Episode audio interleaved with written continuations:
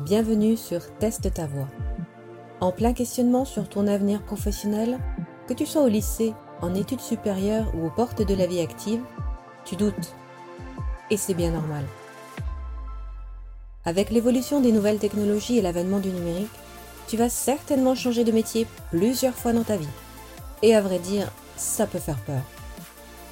Avec ce podcast, tu vas entendre des récits de femmes inspirantes qui, comme toi, se sont posées beaucoup de questions, ont évolué, pivoté et ont fait de leurs appréhensions une force vectrice de réussite professionnelle. Teste ta voix, c'est le podcast qui te fait découvrir les métiers du numérique et qui t'aide à trouver ta voie dans cet univers. Je suis Anaïs Calmont, fondatrice de Try et j'accompagne les jeunes femmes à transformer leurs qualités personnelles en compétences professionnelles à tester leur choix d'orientation dans la vraie vie. Try Way, c'est un réseau professionnel d'entraide féminin qui te donne toute la force et les bonnes ondes pour réussir ta vie professionnelle. Bonjour à toutes et bienvenue sur Teste ta voix, le podcast qui t'aide à découvrir les métiers du numérique et à trouver ta voie professionnelle dans cet univers. Aujourd'hui, je reçois Asma Jaber, consultante senior chez Accetal, Cabinet de conseil en management et services en technologie de l'information, ASMA accompagne les métiers en corporate investment banking dans la transformation de leur activité par les API. Enseignante à Sciences Po depuis 9 ans, elle est passionnée d'humanitaire, de développement personnel et communique régulièrement sur ces sujets, TV, radio et talk. ASMA recrute des consultants tout niveau d'expérience, alors n'hésitez pas à la contacter. Bonjour Asma, ravie de te recevoir dans ce podcast. Bonjour Anaïs, je suis aussi très très contente d'être là. Merci pour m'avoir invitée. Pour démarrer cette interview et afin de ne pas perdre nos auditrices, est-ce que tu peux nous expliquer dans un premier temps en quoi consiste ton métier et très brièvement ce que sont les API Alors, on va peut-être commencer par très rapidement, c'est quoi les API Les API, c'est une manière standardisée de connecter des systèmes d'information. Donc, la meilleure manière de comprendre, c'est par l'exemple. Euh, ceux qui utilisent des applications de transport, comme par exemple Uber, eh ben, Uber a développé son produit. Ils n'ont pas développé aussi tout le côté carte. Ils se sont connectés en API, par exemple, à euh, l'API de Google Maps. Donc, ils utilisent la cartographie de Google Maps. Donc, ça permet euh, à des métiers différents de se concentrer sur leur cœur de métier et d'utiliser en fait les moyens technologiques des autres. C'est une des, une des utilisations des API. Mais globalement, on peut imaginer ça comme euh, des connecteurs qui permettent de connecter les systèmes d'information en un temps très rapide et d'une manière facile, parce qu'il y a un côté euh, norme aux API. Ok, très clair. Donc, mon parcours commence avec un bac S, ce qui est paradoxal pour moi parce que je me pensais nulle en matière scientifique. Et j'ai décidé de faire une série S euh, parce que je pensais que c'était ce qu'il fallait faire, etc. Un peu comme un peu comme beaucoup de monde dans ma génération. Donc les deux, c'est faux. J'ai découvert que j'étais pas nulle en matière scientifique, mais aussi que, euh, eh ben, en fait, on peut faire d'autres séries, on peut faire d'autres études et, ça ne ferme même pas réellement de porte. Euh, et j'ai fait Sciences Po un peu sur un coup de tête parce que mon grand frère avait fait Sciences Po. Nous allons passer à la question phare du podcast Teste ta voix. Tu voulais faire quoi comme métier quand tu étais petite? Bah, moi, j'avais aucune idée de ce que je voulais faire quand j'étais petite, en grande partie parce que ma scolarité s'est très mal passée. Euh, j'aimais pas du tout euh, l'école où j'étais, je me sentais très mal. Euh, je suis finie en phobie scolaire réellement. Et du coup, il n'y avait pas d'espace pour que je me demande ce que je voulais faire. Euh, je me suis retrouvée presque en échec, puisque bah, j'avais des 6 et des 8 dans les matières principales. Et au final, pendant les dernières années de lycée, mon seul but, c'était de sortir du lycée la tête haute et donc de travailler uniquement pour le bac. Donc jusqu'à la dernière seconde, je n'avais pas la moyenne en, dans les matières scientifiques notamment, parce que comme j'ai dit tout à l'heure, je pensais que ce n'était pas mon truc et j'avais décroché en fait. Et je dis ça, même si ça ne me fait pas plaisir d'en parler spécialement, parce que je voudrais que les auditrices sachent que c'est tout à fait possible euh, de travailler dans euh, des, filières plutôt scientifiques, même si quand on était adolescent, on était en échec. Et si aujourd'hui certaines lycéennes nous écoutent, même si vous vous sentez pas bien à l'école, ça ne veut pas dire que vous allez échouer dans votre vie. Moi, je me sentais très mal à l'école euh, pour plein de raisons. J'étais dans une école particulière. il y avait des personnes qui, avec qui ça passait pas. Que ce soit dans le corps enseignant ou parmi les élèves. Et j'étais une, une, jeune fille, très, j'étais très jeune puisque j'ai fini à 16 ans, j'étais très sensible et ça s'est pas bien passé. Du coup, j'avais aucune idée de ce que je voulais faire. Et c'est comme ça que c'est un peu par hasard que j'ai fait Sciences Po. À l'époque, Sciences Po avait une procédure de, on pouvait rentrer uniquement avec les notes du bac si elles étaient très hautes. Donc j'ai tout tablé sur le bac. Les écoles, les grandes écoles, elles ont toutes des procédures parallèles auxquelles je, convie tout le monde à s'intéresser parce que même si on pense, par exemple, moi je me disais les concours, c'est pas pour moi, c'est impossible. J'avais zéro confiance à ce moment-là dans mes capacités et du coup j'ai trouvé une voie parallèle avec laquelle j'étais plus à l'aise. Et c'est le cas pour plein d'écoles, c'est le cas pour plein d'études. Donc c'est quelque chose qu'il faut vraiment aller vérifier. Donc j'avais aucune idée de ce que je voulais faire. Et d'ailleurs, ma, ma recherche de ce que j'ai envie de faire, elle a continué longtemps après que j'ai démarré mes études. Tu as finalement subi euh, l'univers scolaire, mais en te fixant un objectif du bac pour pouvoir atteindre euh, des études supérieures.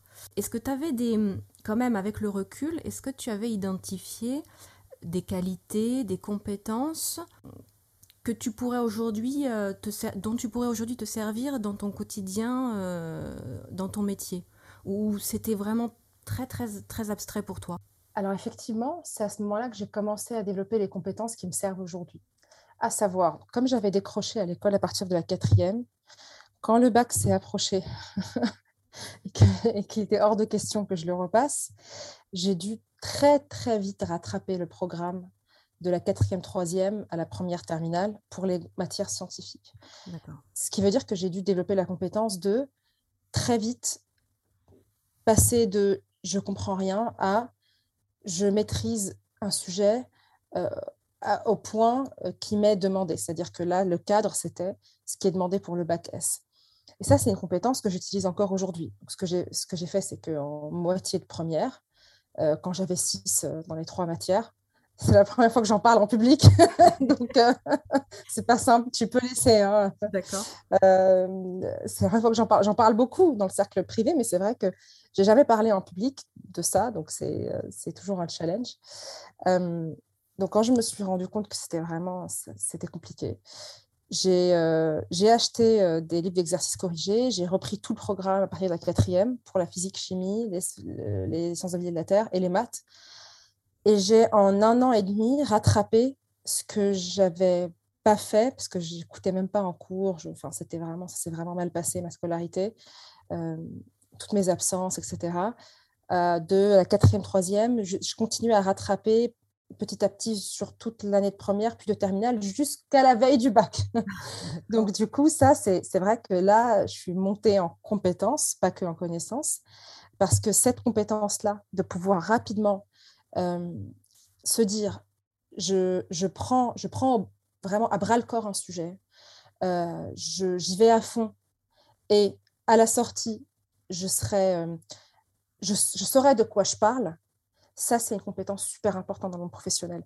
Et par exemple, les formations intensives, comme Open Classroom, où je, où je suis mentor, c'est ça, c'est ce qu'elles ce vendent. Et pour travailler dans la tech, euh, c'est un modèle qui fonctionne très bien. C'est-à-dire qu'on vient, on vient d'un autre milieu, on vient d'un, on n'a pas fait d'études, on vient d'un milieu totalement différent. Et puis, en fait, c'est possible en un an d'assimiler assez de compétences pour pouvoir travailler avec des personnes qui ont fait cinq ans d'études. C'est juste une autre manière de travailler. Donc ça, c'est une des compétences qui m'est essentielle aujourd'hui. Et la deuxième compétence, c'est la prise de parole en public. Donc moi, comme ça se passait pas très bien, du coup, j'avais de plus en plus, je perdais confiance, je m'effaçais de plus en plus. Et je me suis dit non, hors de question que je m'efface.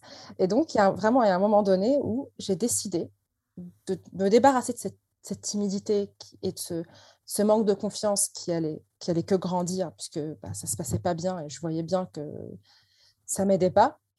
Et j'ai décidé que à chaque fois, mais vraiment à chaque fois que ça serait possible, je lèverai la main même si j'ai rien à dire. et que quand on s'adressera à moi, et il faudra bien que je ponde quelque chose que je dise quelque chose. Et vraiment, à chaque fois, de dire qui veut parler? Moi. Qui veut faire ceci? Moi. Et au début, c'est difficile. Et petit à petit, c'est exactement comme le sport, c'est comme des muscles qu'on développe, c'est comme si on s'entraîne euh, pour une épreuve sportive. Petit à petit, ben, on est de plus en plus à l'aise en fait. Et ça, c'est pareil, c'est une compétence mais essentielle de savoir prendre la parole avec structure, juste d'être assez en confiance en fait pour se dire je suis pas plus bête qu'une autre ou qu'un autre. Euh, j'ai des choses à dire moi aussi, j'ai une voix. Développer sa confiance, parce qu'après le contenu, la connaissance, ça, ça s'acquiert il n'y a pas de problème. Mais il faut se sentir soi suffisamment en confiance pour se mettre en avant, en fait, et mettre, ses peurs de côté. Et ça, c'est une compétence que j'ai commencé à développer à ce moment-là, dans ces années qui pourtant étaient, difficiles euh, et qui me sert. Euh, c'est une compétence qui, est essentielle dans ma carrière, euh, vraiment, des dix ans de carrière et, et, à partir de, et même en ce moment et même dans ma vie professionnelle et personnelle, c'est une compétence qui est vraiment essentielle. Ok, hyper, hyper, euh, hyper riche. Euh, est-ce qu'on peut aborder plutôt la, partie euh, début de vie professionnelle et de voir quels ont été tes questionnements au moment de rentrer dans la vie active où j'imagine que là tu es devenue une autre personne puisque tu as fait des études, tu étais endurci quelque part, tu t'es construit tes qualités, tes compétences. quelles ont été finalement tes premières euh, sensations, tes, premiers questionnements quand tu es rentré euh, soit en, stage, soit euh, ton tout premier poste? Alors, mon tout premier poste, moi, j'ai un parcours un peu cassé en deux parce qu'au moment où, fallait, où j'allais finir mes études, au moment où j'étais en master et on prépare l'après-master, j'ai eu un cancer. ce cancer mes traitements se sont mal passés, euh, même si j'ai eu énormément de chance, puisque j'ai un cancer de la langue et j'ai gardé ma langue. D'accord. Euh, je n'ai perdu que le tiers. Donc, c'est énorme. Hein. Le stade d'après, j'aurais pu perdre ma langue et là, ça aurait été euh, autre chose. Mais du coup, ça a cassé en fait mon entrée dans la vie active dans le sens où, au moment où je devais me dire, mais qu'est-ce que j'ai envie de faire ben, En fait, j'étais vraiment dans la survie. quoi ce qui s'est passé, c'est que malgré ça, j'avais pas envie d'arrêter. Et avec, avec le recul, donc ça, ça fait déjà 11 ans, avec le, j'avais 20 ans à ce moment-là, avec le recul, je ne sais pas si je dirais que c'est une erreur, mais ce qui est sûr, c'est que le temps n'a pas d'importance. Ça, c'est aussi une chose que j'aimerais souligner. Mmh le temps n'a pas d'importance. C'est pas une erreur d'avoir, euh, d'avoir fait quelque chose par défaut et d'avoir changé après. Euh, mais ce qu'il faut se dire, c'est que je n'ai pas perdu mon temps. Ça m'a pris peut-être 3, 4, 5 ans pour ensuite euh, euh, changer de parcours. C'est pas grave. Et d'un autre côté, si j'avais pris mon temps pour, pour prendre soin de mon corps et, me reposer après, après cette, vraiment ce séisme qu'est la maladie, bah, ça aurait été pas grave non plus. Donc l'erreur, je dirais, ce que je dirais, ce que j'ai envie de dire à moi-même de l'époque, avec le recul, je me dis l'erreur, c'était de me dire non, mais en fait, j'ai pas le temps. Si, en fait, si je voulais me reposer, j'aurais pu. Euh, et vouloir continuer, c'est possible aussi. Donc, quand on traverse une épreuve, en fait, je pense que quel que soit le choix que tu vas faire, c'est le bon choix parce que tu fais avec les données que tu as à ce moment-là et mhm. tu fais du mieux que tu peux. Mais maintenant, il ne faut pas qu'à posteriori, enfin, faut pas qu'à ce moment-là ou à posteriori, tu te dises j'ai perdu du temps. Il faut être conscient que si tu prends le temps de t'occuper de toi, de, euh, de, te, de te ressentir mieux et tout ça, et eh ben, c'est pas de la perte de temps. Et si tu prends une décision de continuer d'avancer, tu risques de décider des choses sur lesquelles tu vas vouloir revenir. C'est normal, tu n'as pas décidé dans les meilleures conditions, il faut en être conscient. Et ce ne sera pas non plus une perte de temps. Donc moi, voilà, c'est ce moment très structurant dans mon parcours. C'est à ce moment-là qu'il fallait que je décide ce que je voulais faire après mon master. J'avais pas d'espace mental, j'avais pas la force physique, euh, je n'étais pas en état de prendre une décision. Euh, euh, donc moi, dans ma tête, j'avais toujours voulu faire recherche, même si moi, j'avais changé, j'avais voulu faire ça, en fait, toujours voulu, disons que ça faisait quelques mois que je me disais que j'allais faire de la recherche, donc j'étais partie dans un master recherche, donc c'est mmh pas c'était pas une vocation depuis mon adolescence, rien de tout ça, juste j'avais décidé de faire un master recherche parce que j'avais un coup de cœur pour la sociologie politique. D'accord. Sauf que le monde de la recherche lui-même ne me convient pas. C'est un monde qui ne me convient pas. Et je m'en rendais déjà compte à ce moment-là. Sauf que, en fait, j'avais pas l'espace pour processer cette information. C'est-à-dire que j'avais, il y avait, il y avait, je le, vivais ça, le fait que la recherche c'est pas pour moi et que moi je suis plus dans l'action. Mais j'étais dans une crise réelle, euh, puisque c'est une vraie crise d'avoir une maladie aussi grave et de, de, de, de, perdre des bouts de son corps, etc. Euh, j'étais dans une vraie crise et du coup je pouvais pas processer ce que je veux faire, ce que je veux pas faire. Donc, euh, j'ai fait un choix par défaut. Il fallait que je donne vite une réponse. Je montais à l'escalier euh, de ma responsable de master. J'avais zéro idée. Et ben, le truc qui m'est venu, dans cette... elle était au cinquième étage, le truc qui m'est venu dans l'escalier, je l'ai dit et je suis partie sur ça. Euh, du coup, ça n'a pas fonctionné comme, comme je l'aurais voulu, mais c'est tout à fait normal avec le recul. Donc, je me suis réorientée. Euh, et euh, j'ai appris énormément en recherche, puisque euh, j'étais en thèse. J'ai appris énormément, mais j'ai compris que ce n'était pas pour moi et que je préférais l'entrée dans la vie active, vraiment. je voulais, en fait, je voulais, je voulais faire partie d'une équipe, je voulais un travail où je vois tout de suite les fruits de mon travail, je voulais, je voulais pas un truc que je fais sur cinq ans. Pour moi, c'était trop lourd à porter à ce moment-là. Un projet sur trois ans, sur quatre ans, sur cinq ans, un, pavé de 400 pages à écrire, c'était trop lourd. Pour moi, c'était trop lourd à porter. C'était pas assez concret. C'était trop euh, solitaire. C'était trop. C'était pas. C'était pas ce qu'il me fallait. Et donc, j'ai changé de parcours. Donc ça, c'est le premier, euh, la première raison. D'accord.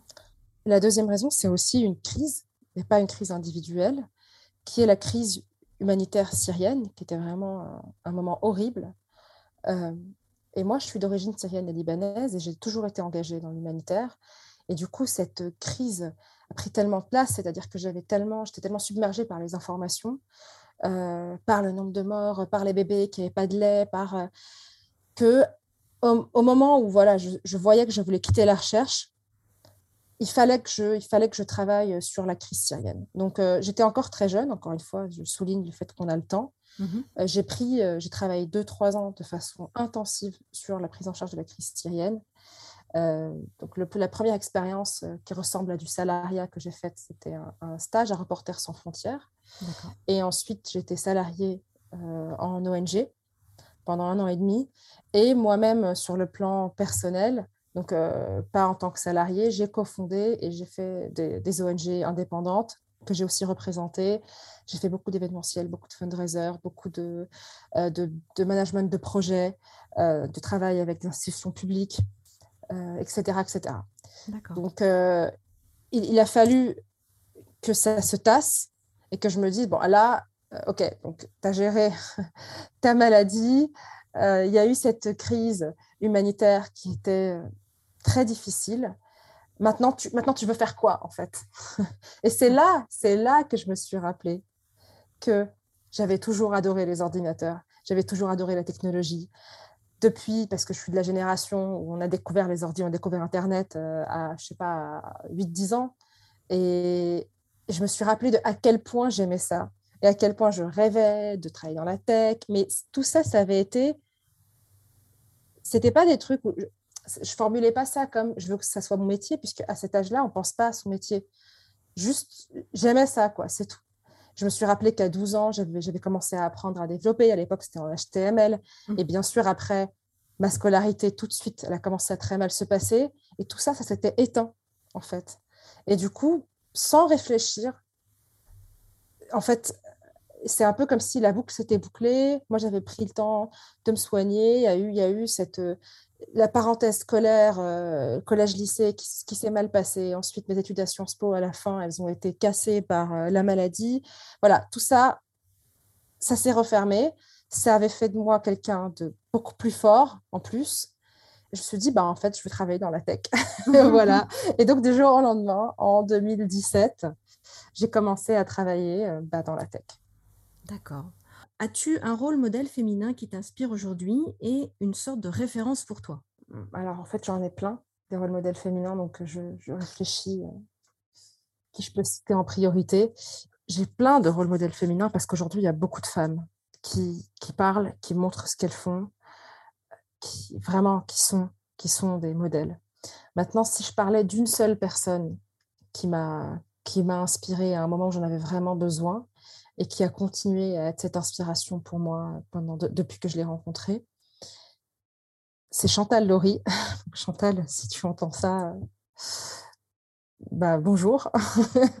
Chantal Laurie, qui a une grande carrière de femme dirigeante, notamment dans le monde de la banque, et qui m'a entendu prendre la parole à un, événement, euh, un événement sur les métiers de la banque, et qui est venue me parler juste comme ça, parce qu'elle trouvait que je, voilà, elle, est, beaucoup plus expérimentée, elle a déjà pris sa retraite, elle continue, elle travaille encore différemment, et elle a vu une très jeune femme qui, avait posé une question et du coup elle est venue parler. J'en suis extrêmement reconnaissante parce qu'après ça, elle m'a vraiment marrainée au moment où je, je venais, j'étais en pleine reconversion parce que c'était le moment où je venais d'entrer dans d'entrer dans le monde du privé, le monde de la technologie. Donc j'étais pleine de pleine de doutes. C'était un monde que je connaissais pas, en plus un monde très masculin. Et Chantal Laurie a été extrêmement précieuse pour moi euh, dans ces moments-là. Et elle a, elle a su vraiment, euh, en fait, poser ce modèle apaisé et apaisant et montrer que c'est possible, c'est possible de réussir en tant que femme dans des milieux masculins.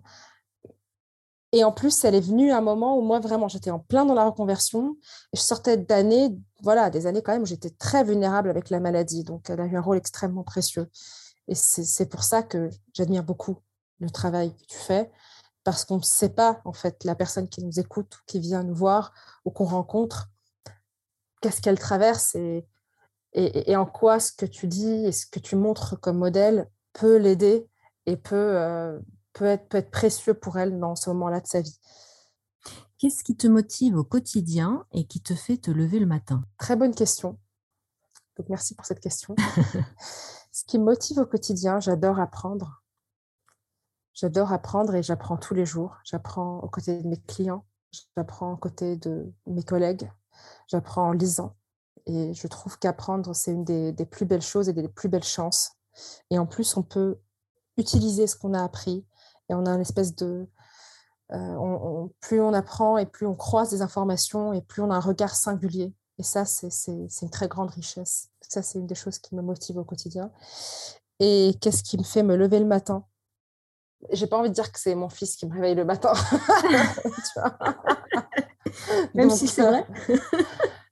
c'est vrai, oui, c'est en partie vrai, mais, euh, mais c'est vrai que ce qui va me motiver à aller travailler, c'est le fait d'apprendre. Si j'apprends rien, je peux pas, quoi. C'est pas possible. Ok. ça va être ça, la grosse motivation pour le travail. Et ma dernière question pour ce podcast, as-tu des tips, des conseils à donner aux jeunes femmes qui nous écoutent? Les petits pièges à éviter quand on fait ses premiers pas en entreprise et surtout quand on est une femme?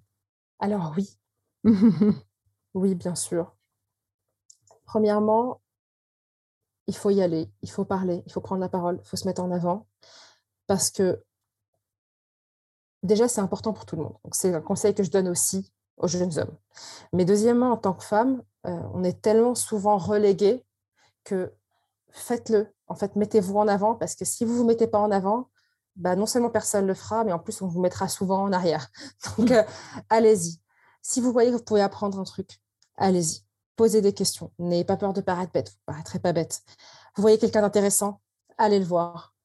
Euh, vous êtes à une conférence, vous êtes à un événement, vous écoutez, vous entendez un truc qui vous interpelle, allez voir la personne, dites ce que vous avez à dire. Donc, vous avez une voix, utilisez-la. Vraiment, euh, c'est super précieux. Et on n'est pas assez encouragé en tant que femme à le faire. Donc, faites le max, faites tout ce que vous pouvez parce que c'est ça qui va vous donner les rencontres les plus enrichissantes, les opportunités les plus inattendues. les, les tips et les pièges à éviter. premièrement, ne se censurer sur rien, vraiment rien. Ensuite, tout est possible et c'est pas grave si ça prend plus de temps. Et c'est pas grave si le parcours est différent. Euh, c'est pas grave si on n'a pas cru en vous. C'est pas grave si vous avez eu des échecs. Franchement, on s'en fiche. L'important, c'est que je continue d'avancer, en fait. Et je dirais, le piège, c'est de croire des, des propos ou des avis qu'on va vous, dire, des étiquettes qu'on va vous coller, qui non seulement ne sont pas forcément vraies, mais en plus, la réalité d'une personne, ça change. Même si ça peut être mal intentionné comme ça peut être euh, pas mal intentionné, c'est pas pas la question. La question c'est qu'on vous colle une étiquette, mais qu'au final, c'est juste une étiquette, c'est juste un post-it en fait. Et libre à moi de me sentir emprisonnée par le post-it qu'on m'a mis sur le front ou de l'enlever en fait et de marcher et d'aller où je veux. Par exemple, moi à l'école, on m'a dit que j'étais nulle. Bah, j'aurais pu rester là-dessus. Ça aurait été dommage. Ou, je, pouvais continuer d'avancer et prouver petit à petit bah, que c'est faux en fait. Euh, dernière chose par rapport au fait d'être une femme, quand vous êtes dans un environnement toxique, partez.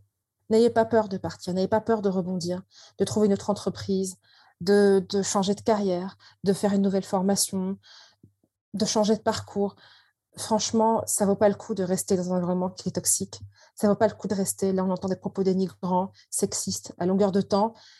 Ça peut arriver. Heureusement, c'est pas partout. Mais quand ça arrive, sachez le reconnaître, passez votre chemin. Parce qu'on peut perdre tellement d'énergie et s'abîmer tellement et en profondeur parce qu'on reste en fait dans un mauvais endroit. Alors que si on bouge, ok, euh, il y a quelques mois de flottement peut-être, et puis peut-être que on sort de sa zone de confort, mais on y gagne énormément à terme. Donc, euh, en tant que femme, c'est pas simple, même en 2022, franchement, pas partout et, pas tout le temps. Ça l'est rarement même. Donc, allez là où vous allez être soutenu. Il y a des endroits, des personnes, euh, des entreprises qui vont vraiment qui vont vraiment vous soutenir, qui vont vraiment vous valoriser, qui vont vraiment regarder vos compétences, donc en fait, même si on doit bouger ou se réorienter ou euh, changer d'entreprise ou changer de stage, etc., ça vaut mille fois plus le coup d'être là où on est bien et là où on est propulsé vers l'avant que, euh, que, d'être, que de rester là où on nous enfonce en fait. Parce que les conséquences quand on est enfoncé trop longtemps, malheureusement, elles peuvent être réelles. Donc si vous rencontrez ce type de comportement, des milieux toxiques où on n'est pas bien, on est dénigré, des milieux sexistes, partez. Bah, Asma, merci beaucoup pour cet entretien. Euh, merci pour ton témoignage et ton retour d'expérience. J'espère que tu auras suscité des vocations chez les femmes, car oui, on manque cruellement de femmes dans la tech. Et mon but, c'est que toutes les prochaines générations de femmes s'emparent du numérique et se fassent une place dans cet univers. Merci beaucoup, Asma. Merci, Anaïs.